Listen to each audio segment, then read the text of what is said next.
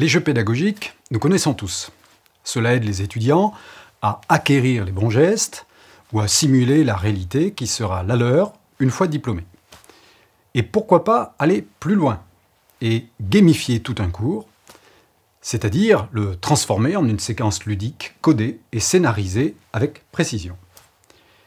On s'appuie pour ça sur euh, plus d'une décennie de travaux scientifiques qui euh, notamment viennent du jeu vidéo et du gaming, domaines dans lesquels on sait très bien exploiter les capacités des outils numériques et des technologies connectées. Mais avant de franchir ce pas important, il nous faut en savoir plus sur euh, quelques points encore mal éclairés de la recherche, pourtant déjà très riche. Par exemple, comment s'immerge-t-on dans ces cours devenus très ludiques? Quelle est la place de l'expérience vécue de l'apprenant?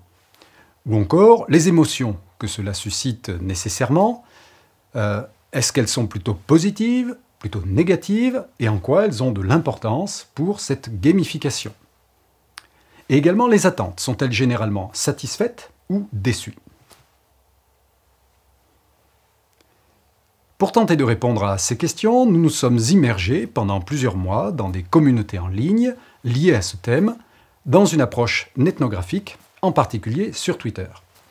Sur une semaine type, nous avons absorbé le réseau social des gens qui discutaient de ce thème, mobilisés sur ces questions et en absorbant le contenu de leurs échanges.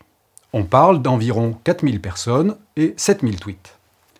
Grâce aux outils de l'analyse des réseaux sociaux, de la visualisation des clusters et de l'analyse des sentiments, nous avons pu identifier plusieurs communautés de discussion distinctes, ainsi que les sujets qui les animent.